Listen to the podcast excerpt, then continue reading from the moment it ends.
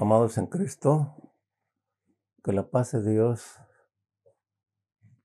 y su amor, su guianza del Espíritu Santo llegue a sus corazones, los entusiasme, los llene de bendición, los llene de su poder y que sus vidas sean completamente transformadas. Me da mucho gusto poder saludarlos a través de este medio y también aprovechar la oportunidad para compartir la bendita palabra de Dios, esperando que llegue a su corazón y quede totalmente grabada en ese lugar y que a través del Espíritu ustedes puedan no solamente entender, sino vivirla y poder compartirla cuando, cuando sea necesario. Antes de abrir la Sagrada Escritura, vamos a orar para que Dios nos ilumine. Bondadoso Dios, estamos ante tu presencia para expresarte nuestra sincera gratitud. Hasta este momento has obrado maravillas en nuestra vida. En todos los espacios, Señor, has estado presente, motivándonos, impulsándonos, para que podamos no solamente comprender que tú eres nuestro único Dios, nuestra única fuente que requerimos para alcanzar el éxito, sino para que podamos honrarte, para que podamos adorarte, alabarte, ministrarte y poner tu nombre en grandes alturas. Gracias Padre porque en el curso de esta semana has estado con nosotros, en nuestro hogar, en el trabajo, en el camino, donde quiera que nos hemos movido, Señor, hemos sentido tu gran presencia impulsándonos a continuar hacia adelante. Nos has librado de accidentes, nos has librado de enfermedades, y aquí estamos, Padre, adorándote, rindiéndote culto, porque tú, Señor, lo mereces todo. Nos has comprado a precio de sangre y has estado con nosotros a cada momento impulsándonos para que sigamos adelante en ese sendero maravilloso donde tú nos has colocado. En ese reino hemos tenido amor, hemos tenido paz, hemos tenido guianza. En ese reino, Señor, hemos sido enriquecidos y hoy, a través de tu Sagrada Escritura, queremos no solamente que nos ilumines, sino que nos fortalezcas y permitas que tu palabra venga, Señor, a hacer eco en nuestras vidas y venga totalmente a transformarlas. En el nombre poderoso de Cristo Jesús. Amén. Si tienen por ahí su escritura, quiero que la abran en, en Romanos, en el capítulo 6 y vamos a leer del verso 6 al verso 10. Dice así, tengan en cuenta que nuestra antigua condición pecadora fue clavada junto con Cristo en la cruz, para que así quedara destruido este cuerpo sometido al pecado y nosotros quedáramos liberados de su servidumbre. Pues cuando una persona muere, queda libre del dominio del pecado. Si pues hemos muerto con Cristo, debemos confiar en que también viviremos con Él. Sabemos en efecto que Cristo, al haber resucitado de entre los muertos, es ya inmortal. La muerte ha perdido su dominio sobre Él. En cuanto a la razón de su muerte, murió para liberarnos definitivamente del pecado en lo que se refiere a su vivir, vive para Dios igualmente. Ustedes consideren que han muerto al pecado y viven para Dios en unión con Cristo Jesús. Muy bien, el tema que vamos a considerar le hemos puesto un título y el título es Nuestra hermosa realidad con Cristo. Repito, el título que vamos a considerar el día de hoy es nuestra hermosa realidad con Cristo. El gran apóstol de los gentiles, gran siervo de nuestro Dios, en el primer versículo de Romanos 6, se dirige a la iglesia de Dios en Roma y le dice, perseveraremos en pecado para que la gracia crezca. De ninguna manera, porque ya hemos muerto al pecado y no debemos vivir dentro del pecado. Ahora somos una creación nueva Y esa creación nueva, movida por el Espíritu de Dios, debe vivir para rendirle totalmente adoración, alabanza y ministración a ese Dios maravilloso que nos compró a precio de sangre. Presenta algunos puntos sumamente interesantes y estos puntos los presenta con el propósito de que la iglesia comprenda perfectamente bien cuál debe ser su posición a partir del momento en que entregaron su vida a Cristo Jesús. Les recuerda que cuando ellos creyeron, recibieron y aceptaron a Cristo Jesús como su Salvador personal, confirmaron su fe a través del bautismo. En ese bautismo ellos no murieron, ellos murieron desde el momento mismo en que creyeron firmemente en Cristo Jesús. Cuando van a las aguas, ellos están confirmando que han muerto y que han pasado a una vida completamente nueva. Al bajar a las aguas, al ser sepultados, está semejando a la sepultura de Cristo Jesús. Cuando ellos se levantan, está simbolizando que están resucitando a una vida completamente nueva. Y todo esto es a través de la gracia que el Hijo de Dios ha derramado sobre ellos. Algunas personas dicen que el apóstol Pablo está argumentando con un opositor que no existe, alguien que, que él tiene en mente y le dice que a través de la gracia que Dios ha depositado en nuestra vida, nosotros somos una creación nueva.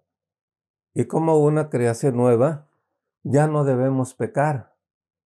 Porque supuestamente este opositor entendía que, que Pablo les estaba diciendo que la gracia de Dios era tan enorme que cada vez que ellos pecaban, la gracia de Dios engrandecía. Y si la gracia de Dios engrandece cada vez que nosotros pecamos, entonces sigamos pecando, sigamos viviendo una vida de pecado, no hay ningún problema, la gracia de Dios crece abundantemente y nos perdona. Pablo no se refería a eso.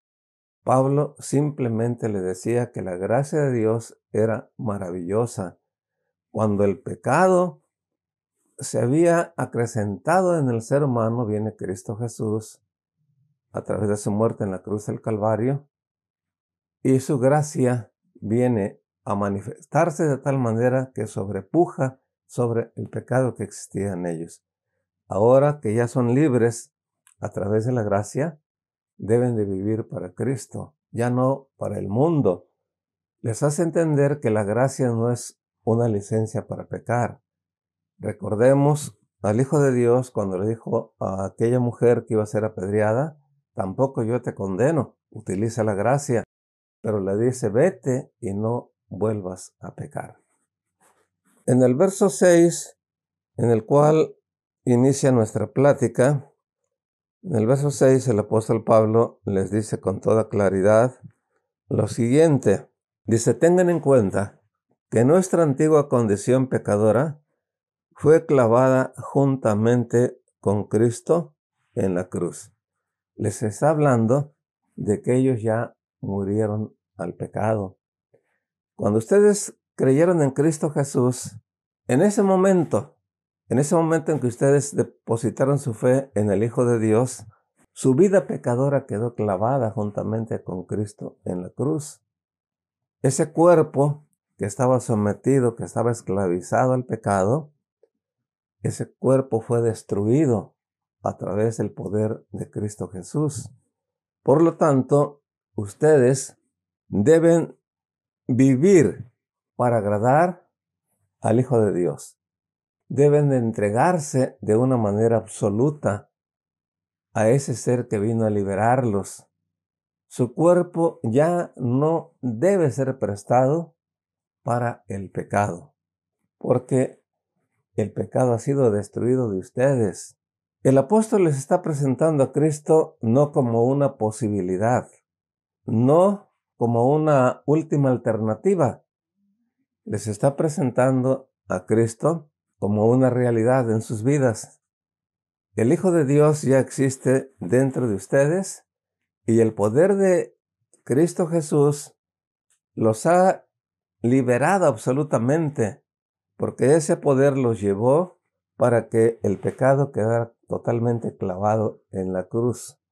Y ese cuerpo que antes los obligaba a cometer aberración tras aberración, ha sido totalmente destruido a través del poder de Cristo Jesús. Ellos tenían que entender que era, eran un grupo totalmente liberado, era una nueva creación, y como una nueva creación tenían que entender que ya no vivían para sí, ahora vivían para Cristo. Ellos eran, estaban muertos. Un muerto ya no puede hacer absolutamente nada. Un cuerpo ya no puede pensar, un muerto ya no puede hablar, un muerto ya no puede caminar, un muerto ya no puede negociar, un muerto ya no puede hacer absolutamente nada. Y ese cuerpo que los obligaba a cometer infinidad de pecados ya no existía. Ahora existía la realidad de Cristo Jesús en sus vidas. Y ellos tenían que entender perfectamente esta cuestión si es que querían vivir una vida plena delante del Señor y gozar de sus grandes y ricas bendiciones. En el verso 7, el apóstol le dice, pues cuando una persona muere, queda libre del dominio del pecado. Cuando una persona muere, queda libre del dominio del pecado. El pecado ya no tiene dominio sobre ustedes. El pecado ya no tiene poder sobre ustedes, porque ustedes han muerto. Cuando una persona muere, decíamos hace un momento, ya no puede hacer absolutamente ningún negocio. Un muerto ya no se preocupa por el deleite de la carne. Un muerto ya no se preocupa por las cosas de este mundo, porque ha muerto. Ustedes murieron al pecado. Ahora son una creación completa nueva. El Hijo de Dios a través del Evangelio vino a resucitarlos. Hoy ustedes tienen una mente nueva y esa mente debe tener pensamientos nuevos, pensamientos que busquen la manera de cómo agradar a Dios. Ahora su mente debe estar totalmente centrada en las cosas de Dios. Ustedes deben de adorarlo con la mente, porque tienen una mente nueva. ¿Cuántos de nosotros muchas veces hemos estado en un lugar donde no podemos hablar? Sin embargo, nos acordamos de que existe un Dios, de que Dios está con nosotros en ese momento, y mentalmente lo estamos adorando. Mentalmente nos estamos entregando absolutamente a Él. Nuestra mente no está divagando, nuestra mente está centrada en la adoración que le estamos rindiendo a nuestro Padre Celestial. Nuestros sentimientos están entregados absolutamente a Dios. Nuestras emociones están centradas absolutamente a adorar y alabar a nuestro Padre Celestial. Debemos de recordar constantemente que nosotros ya morimos al pecado. Cuando el pecado nos está invitando a satisfacer los deseos de la carne, tenemos que pensar en ese momento, no, porque yo ya he muerto al pecado. Ahora vivo, es cierto. Ahora vivo, pero vivo para Cristo. Ahora vivo para adorar a Cristo. Ahora vivo para poner en grandes alturas al Hijo de Dios a través de mi vivencia. Hoy soy la luz del mundo. Como la luz del mundo, debo alumbrar intensamente a este mundo lleno de oscuridad. Hoy, mi vida debe alumbrar como alumbra el sol a mediodía. Donde quiera que yo me encuentre, debo proyectar esa luz como una nueva creación, para que las gentes puedan ver en mi persona en mis palabras, en mis acciones, la presencia incomparable de aquel que vino a comprarme a precio de sangre. Tenemos que entender que el pecado ya no tiene dominio sobre nosotros. El pecado ya no tiene dominio sobre nosotros, porque el Cristo vivo está dentro de nuestro ser. Y ese Cristo está realizando una obra majestuosa. Vamos a recordar las, las, palabras del mismo Pablo cuando le escribe a la iglesia de Galacia en el capítulo 2, versículo 20. Le dice a los hermanos de Galacia, con Cristo estoy juntamente crucificado. Y vivo no ya yo, mas vive Cristo en mí. Y lo que ahora vivo en la carne, lo vivo en la fe del Hijo de Dios, el cual me amó y se entregó a sí mismo por mí. En esas palabras, él anhela que los hermanos de Galacia entiendan perfectamente lo que sucedió en la vida de Pablo desde el momento en que Él entregó su vida a Cristo, dice que crucificó su cuerpo juntamente con Cristo. Ese cuerpo débil, ese cuerpo frágil, ese cuerpo que sucumbía ante las corrientes del mal, fue crucificado totalmente con Cristo en la cruz del Calvario. La vida que él estaba viviendo en carne en ese tiempo, dice, la vivo a través del poder de Cristo. Mi fe está depositada absolutamente en el Hijo de Dios, el cual murió y se entregó a sí mismo por mí. Ahora su vida estaba absolutamente centrada en el Hijo de Dios. Se había vinculado completamente con Cristo. Estaba completamente unido al Hijo de Dios, quien le estaba dando el poder que requería, no solamente para tener una vida llena de éxito, no solamente para llegar al corazón de la gente y conquistarlos para Cristo, sino para poner muy en alto el estandarte divino, poner muy en alto al Hijo de Dios, el cual había entregado su vida por él. Pablo entiende que ahora Pablo, humanamente hablando, ya no existe, físicamente hablando, ya no existe. Ese cuerpo que lo llevaba a cometer aberración tras aberración, ha dejado de existir. Ahora es Cristo el que vive dentro de su vida. Ahora es Cristo el que lo guía. Ahora es Cristo el que lo ilumina. Ahora es el Hijo de Dios el que lo lleva por sendas de justicia y de verdad. Es el Hijo de Dios el que le da un poder tan tremendo que se atreve a decirle a, los hermanos de Filipos en el capítulo 4, verso 13, yo, Pablo, todo lo puedo en Cristo que me fortalece. Entendía que el pecado ya no tenía dominio sobre él.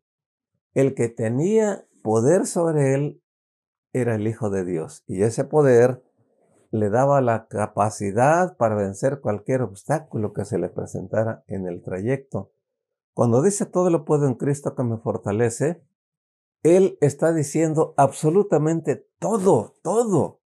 Las cosas enormes, las cosas medianas, las cosas pequeñas, aún las cosas insignificantes.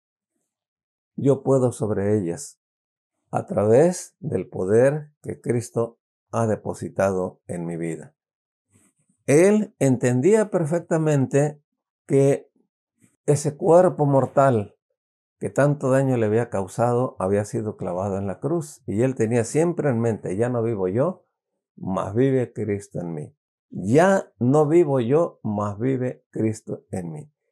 Y él anhelaba que la iglesia de Roma entendiera perfectamente esa cuestión, que todos tuvieran firmemente en su pensamiento, ya no vivo yo, mas vive Cristo en mí. Hoy en la actualidad, nosotros, seguidores de Cristo Jesús, debemos entender que nuestro cuerpo fue crucificado con Cristo Jesús.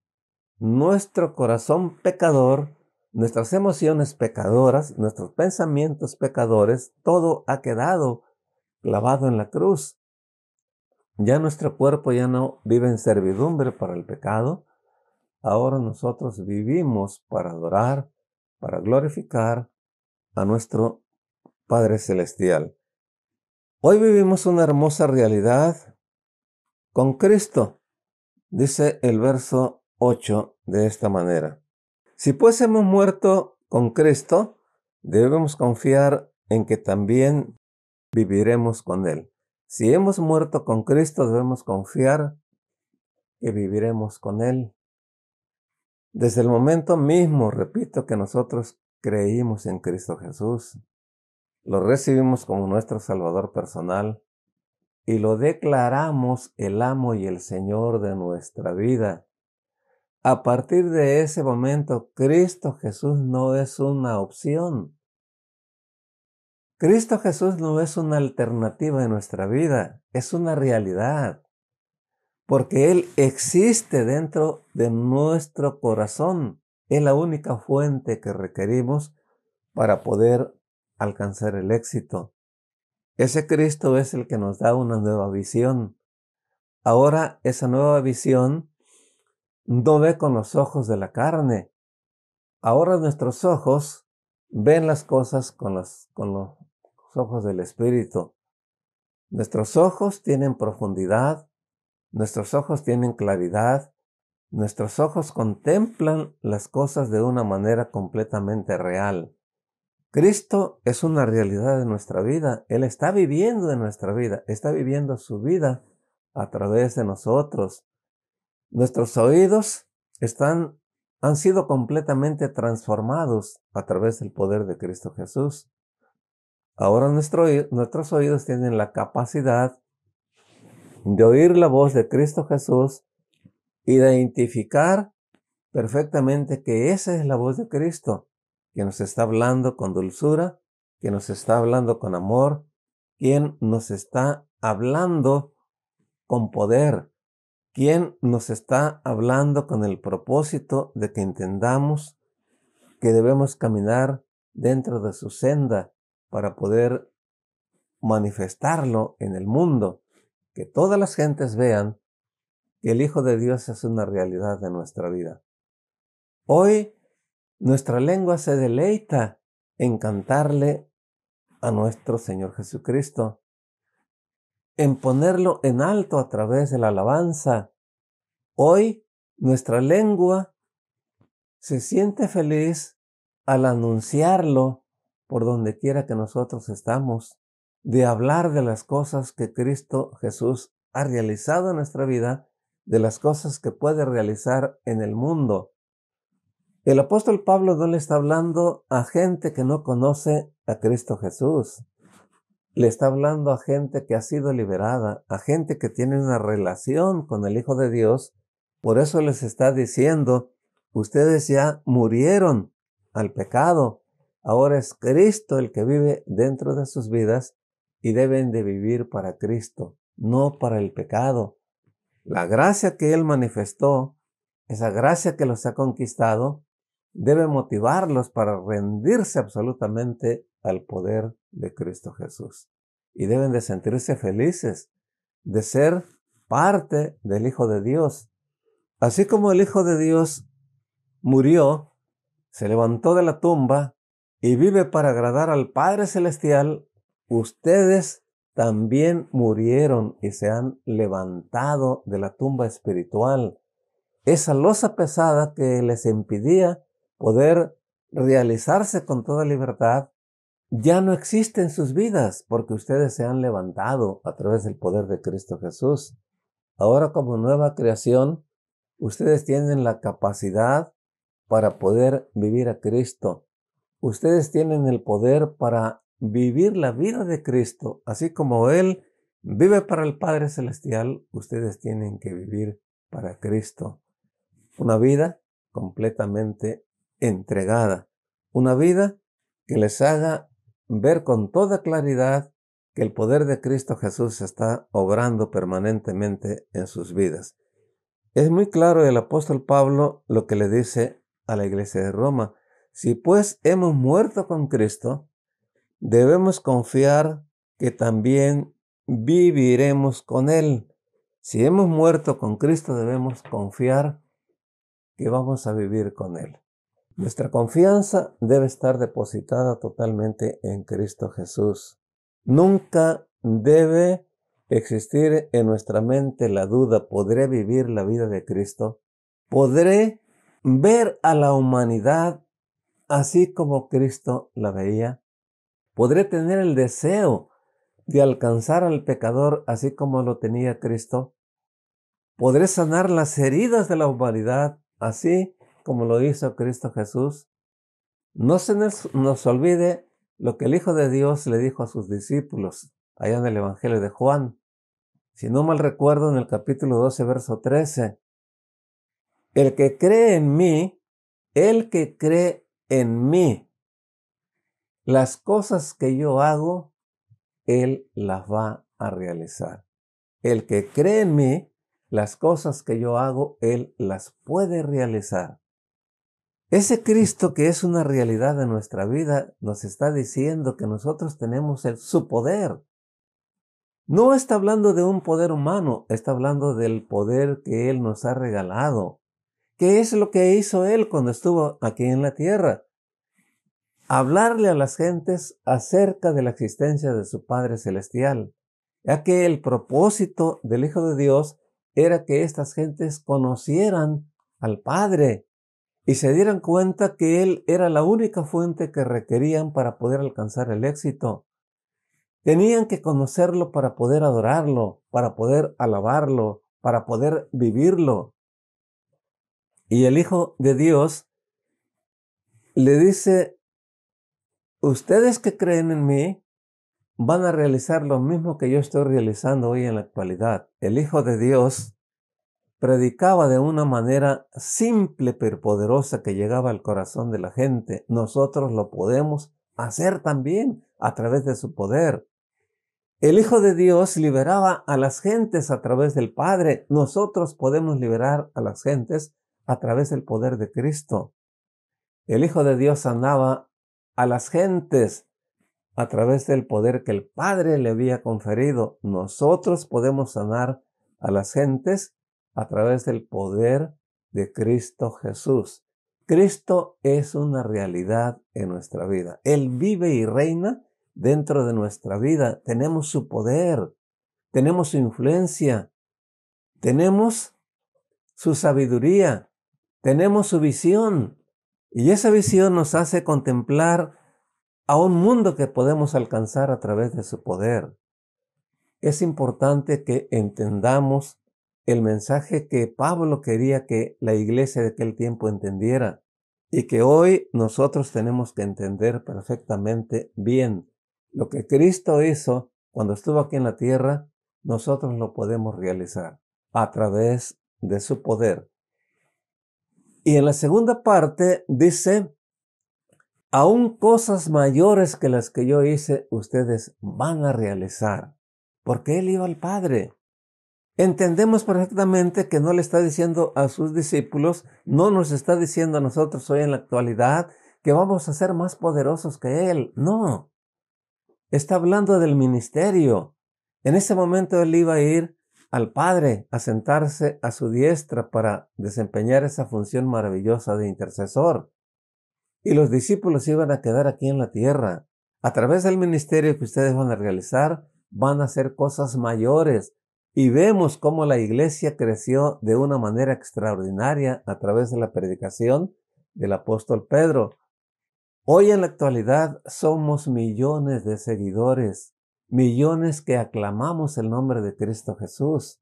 Se está cumpliendo la promesa de Él. Cosas mayores que yo van a realizar ustedes en la tierra, porque yo voy al Padre y ustedes están aquí en la tierra, tienen mi poder para que me publiquen para que hablen acerca de lo que yo he realizado en la vida de ustedes y de esa manera puedan alcanzar a multitudes y que éstos vengan a engrosar mis filas de tal manera que mi obra día con día vaya creciendo a través del trabajo de ustedes. Y sigue diciendo aquí el apóstol Pablo, le sigue diciendo a la iglesia de Roma, sabemos en efecto que Cristo al haber resucitado entre los muertos, ella es inmortal. La muerte ha perdido dominio sobre él. Desde el momento en que el Hijo de Dios se levanta de la tumba, se convierte en un ser inmortal. Un ser inmortal que ya no puede morir. Un ser inmortal que ya no puede enfrentar la enfermedad. Un ser inmortal que ya no puede sufrir persecución. El Hijo de Dios al levantarse de la tumba y ir a sentarse a la diestra del Padre Celestial, es aclamado, es honrado por el mismo Padre.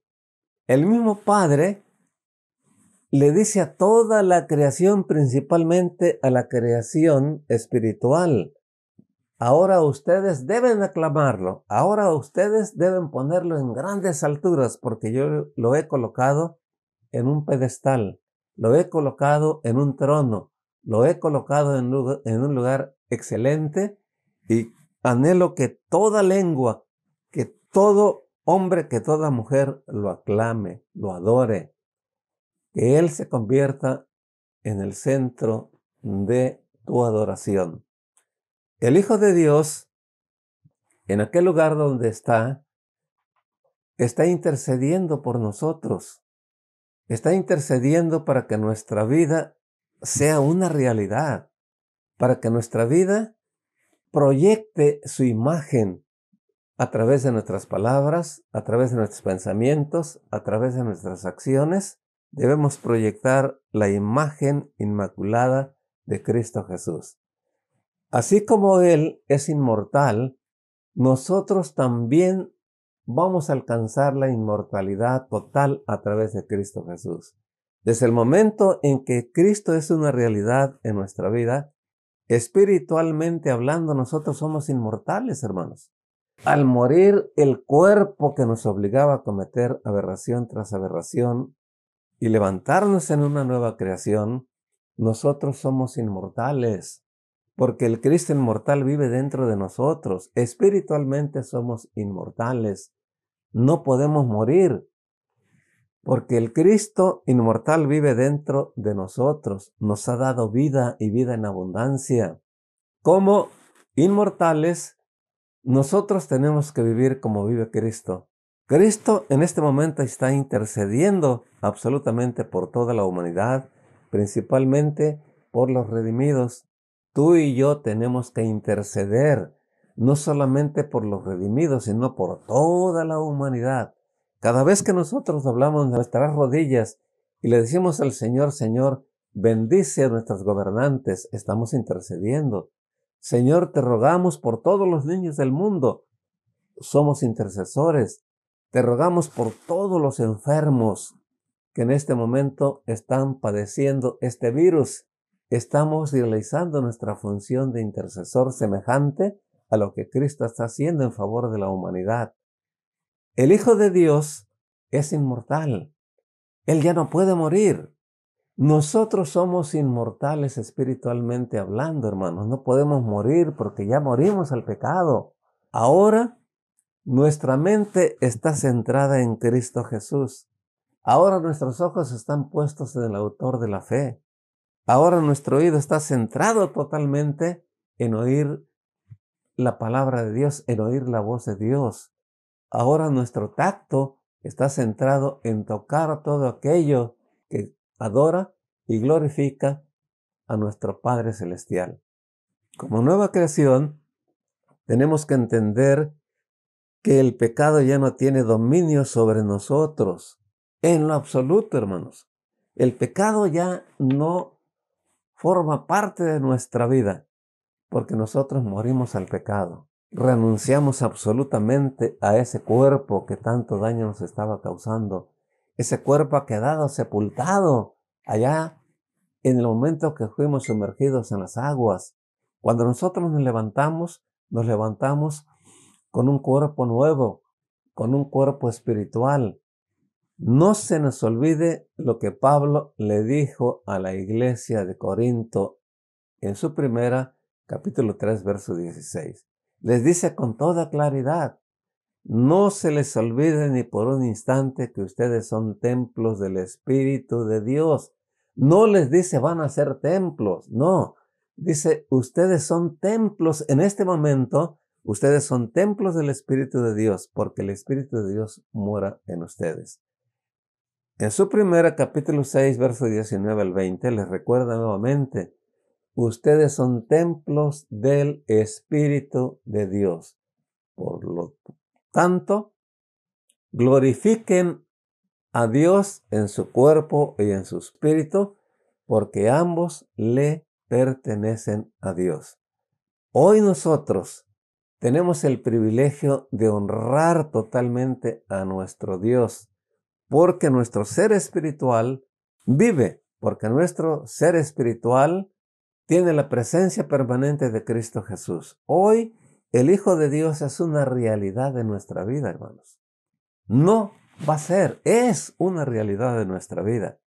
A través de su Espíritu Él está reinando en nuestro ser, a través del Espíritu nos ha liberado, a través del Espíritu nos está dando ese poder que requerimos para poder vivirlo, para poder proyectarlo, para poder compartirlo con las gentes y darle la oportunidad a las gentes que vengan a tener un encuentro personal con ese ser inmortal que tiene la capacidad de transformar totalmente sus vidas. En el verso 10 dice, en cuanto al motivo de su muerte, murió para liberarnos definitivamente del pecado. Esto tenemos que entenderlo, hermanos. A veces batallamos porque no hemos entendido o porque no queremos aceptar. Yo recuerdo en cierta ocasión, estaba predicando en una iglesia y les hablaba que nosotros somos un grupo liberado a través de la gracia, que Cristo vino a liberarnos a través de la gracia y que esa gracia es más poderosa que cualquier reglamento que exista. Esa gracia, obrando eficazmente en nuestra vida, ha realizado cambios fantásticos. Nosotros fuimos liberados por gracia, fuimos salvos por gracia, Estamos siendo liberados en este momento por gracia. Estamos siendo llenos de poder a través de la gracia de Cristo Jesús. Y esa gracia, esa gracia es un poder que nos protege ante el pecado. Con esa gracia nosotros tenemos el poder para seguir aplastando el pecado, para no darle absolutamente ninguna oportunidad que el pecado vuelva a ser de las suyas en nuestra vida. Y recuerdo que alguien me dijo, usted presenta un evangelio muy barato, un evangelio, un regalo para toda la humanidad sin que tenga que hacer absolutamente nada. Cuando nosotros entendamos realmente el evangelio que Cristo Jesús vino a regalarnos, nos vamos a dar cuenta del error tan grande que hemos cometido al no permitirle a Cristo Jesús que viva su vida a través de nosotros. Cuando nosotros dudamos de que Él vino a liberarnos absolutamente, cuando nosotros dudamos de que hoy somos inmortales, cuando nosotros dudamos de que tenemos el poder de Cristo Jesús obrando eficazmente en nuestra vida, cuando nosotros dudamos que Cristo es una realidad y que Él tiene la solución absolutamente a todos nuestros problemas, estamos menospreciando lo que Cristo hizo por nosotros, lo que Él está haciendo por nosotros. Le recuerdo nuevamente lo que Pablo está diciendo. Con Cristo he crucificado mi cuerpo. Pablo ya no existe en mí. Pablo ya no tiene ningún poder sobre mí. Su influencia ya no existe en mí. Ese Pablo que antes influenciaba y que me empujaba a perseguir al cristianismo ha sido clavado en la cruz del Calvario.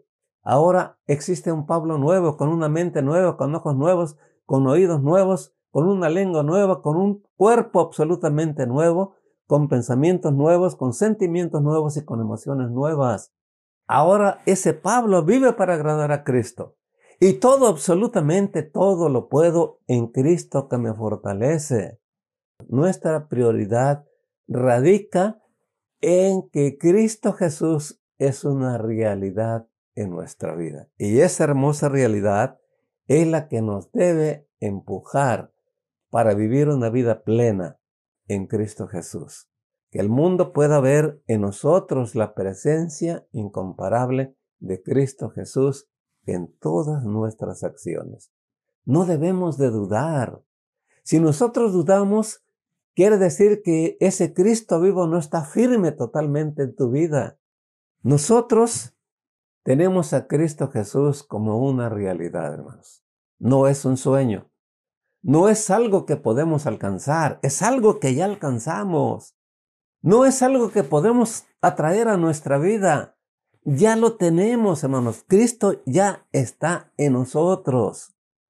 Y ese Cristo anhela que le demos la libertad de acción.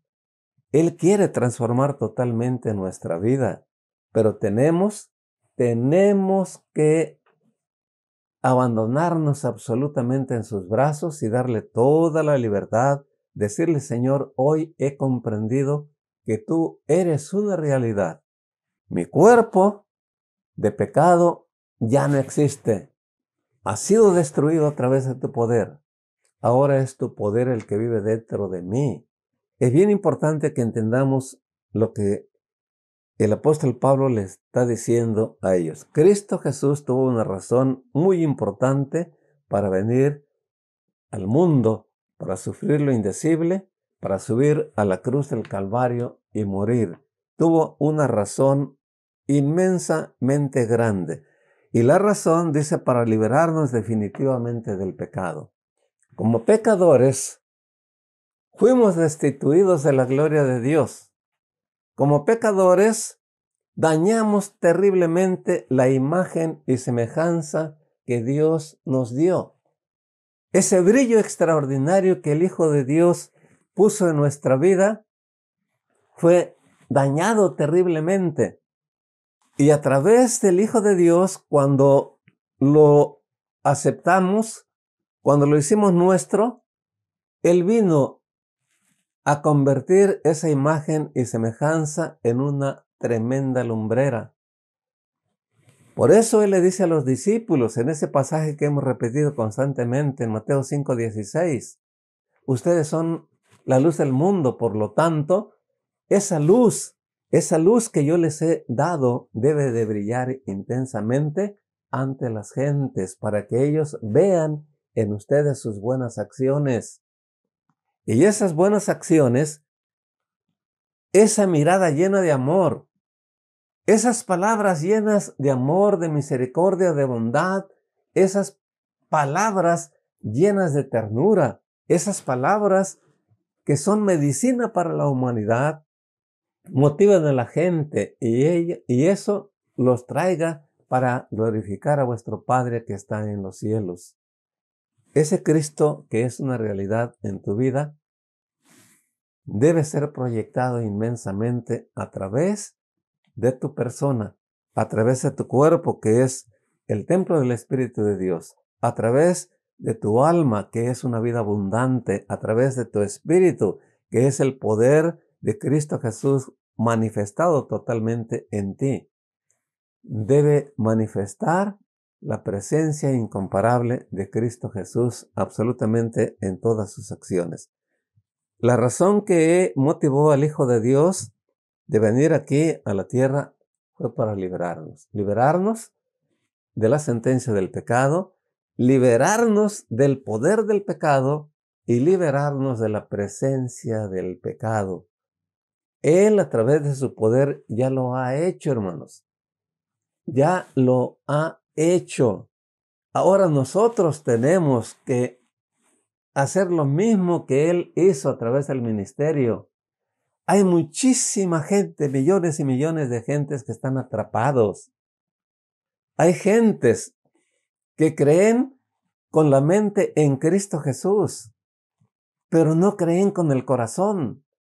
Tenemos que motivarlos para que den el paso y permitan que ese Cristo no se quede solamente en la mente, sino que haga el recorrido y llegue a sus corazones y los motive para venir a formar parte del pueblo de Dios. Hay mucha gente que en este momento está necesitando una caricia del Hijo de Dios, que está necesitando la mirada de Cristo Jesús, que está necesitando una palabra de aliento. Hoy nosotros tenemos la oportunidad de ir y decirle al drogadicto, el Cristo que es real en mi vida te ama. Decirle a la prostituta, el Cristo que es real en mi vida te ama. Decirle al alcohólico, el Cristo que es realidad en mi vida te ama. Decirle a aquel que vive debajo de los puentes, el Cristo que vive en mí te ama. Y desea que ese amor que siente por ti se convierta en una hermosa realidad si tú vienes a formar parte de su rebaño santo. Todos los problemas que te están atormentando, todas las enfermedades que te están aprisionando, todas las cargas que en este momento te están convirtiendo en una persona ruin, en una persona completamente aprisionada en el pecado, Él tiene el poder para liberarte y darte una nueva vida, así como me la ha dado a mí. Cristo Jesús tuvo ese motivo tan grande, hermanos, de venir a liberarnos a través de su muerte, para que definitivamente el pecado ya no tenga ninguna influencia sobre nosotros. La gracia de Cristo Jesús nos ha dado libertad, hermanos. La gracia de Cristo Jesús nos ha salvado. La gracia de Cristo Jesús nos ha introducido en el sendero de la vida eterna. Nosotros tenemos poder. Tenemos poder para liberar a las gentes que están hundidas en el pecado. Nosotros tenemos poder para sanar a la gente que está enferma. No te estoy hablando de un poder humano, te estoy hablando del poder que Cristo te ha regalado. ¿Por qué no utilizamos ese poder, hermanos? ¿Por qué? Si tú has creído en Cristo, si tú lo has recibido como tu Salvador personal y lo has declarado el amo y el Señor de nuestra vida, ya no debe ser una alternativa para ti. Ya no debe ser una opción para ti, sino una realidad. Cristo es una alternativa para la humanidad que no ha tenido un encuentro con Él. Para la humanidad que está allá afuera, Cristo es una opción. Para nosotros no, hermanos. Él es una realidad. Vive y reina dentro de nuestra vida. Y ese Cristo debemos reflejarlo en todas nuestras acciones. Ya no dudemos más. Tienes que entender y constantemente repetirte, ya no vivo yo. Hoy Cristo vive en mí. Ya no vivo yo, Cristo vive en mí. Los ojos que me llevaban a ver cosas desagradables, cosas que le desagradaban a Dios, ya no existen en mí.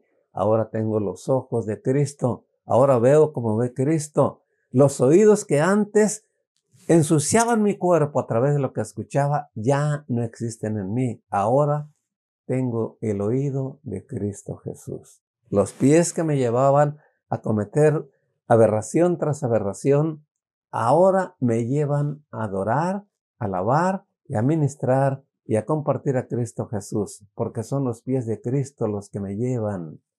Y ese Cristo hoy es una realidad. Y yo anhelo con todo mi corazón, amado hermano, que tú entiendas que Cristo es una realidad. Tienes que repetir constantemente, Señor, muchas gracias porque tú ya eres una realidad en mi vida. Hoy el Hijo de Dios vive y reina dentro de mi corazón. Y Él es el que me guía, Él es el que me conduce. Mi preocupación número uno es vivir y es proyectar a ese Cristo vivo que reina dentro de mi ser.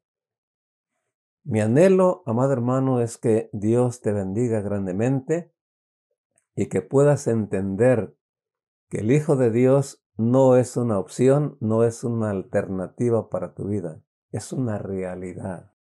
Gracias Señor por ese bello regalo, por esa confianza que depositas en nosotros. Gracias por ser una realidad en mi vida.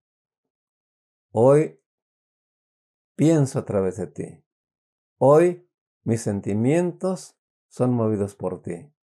Hoy mis emociones son tus emociones. Hoy Mis ojos ven lo que tú ves. Hoy mis oídos oyen lo que tú oyes. Hoy mis pies recorren lo que tú recorres. Gracias en el nombre poderoso de Cristo Jesús. Amén.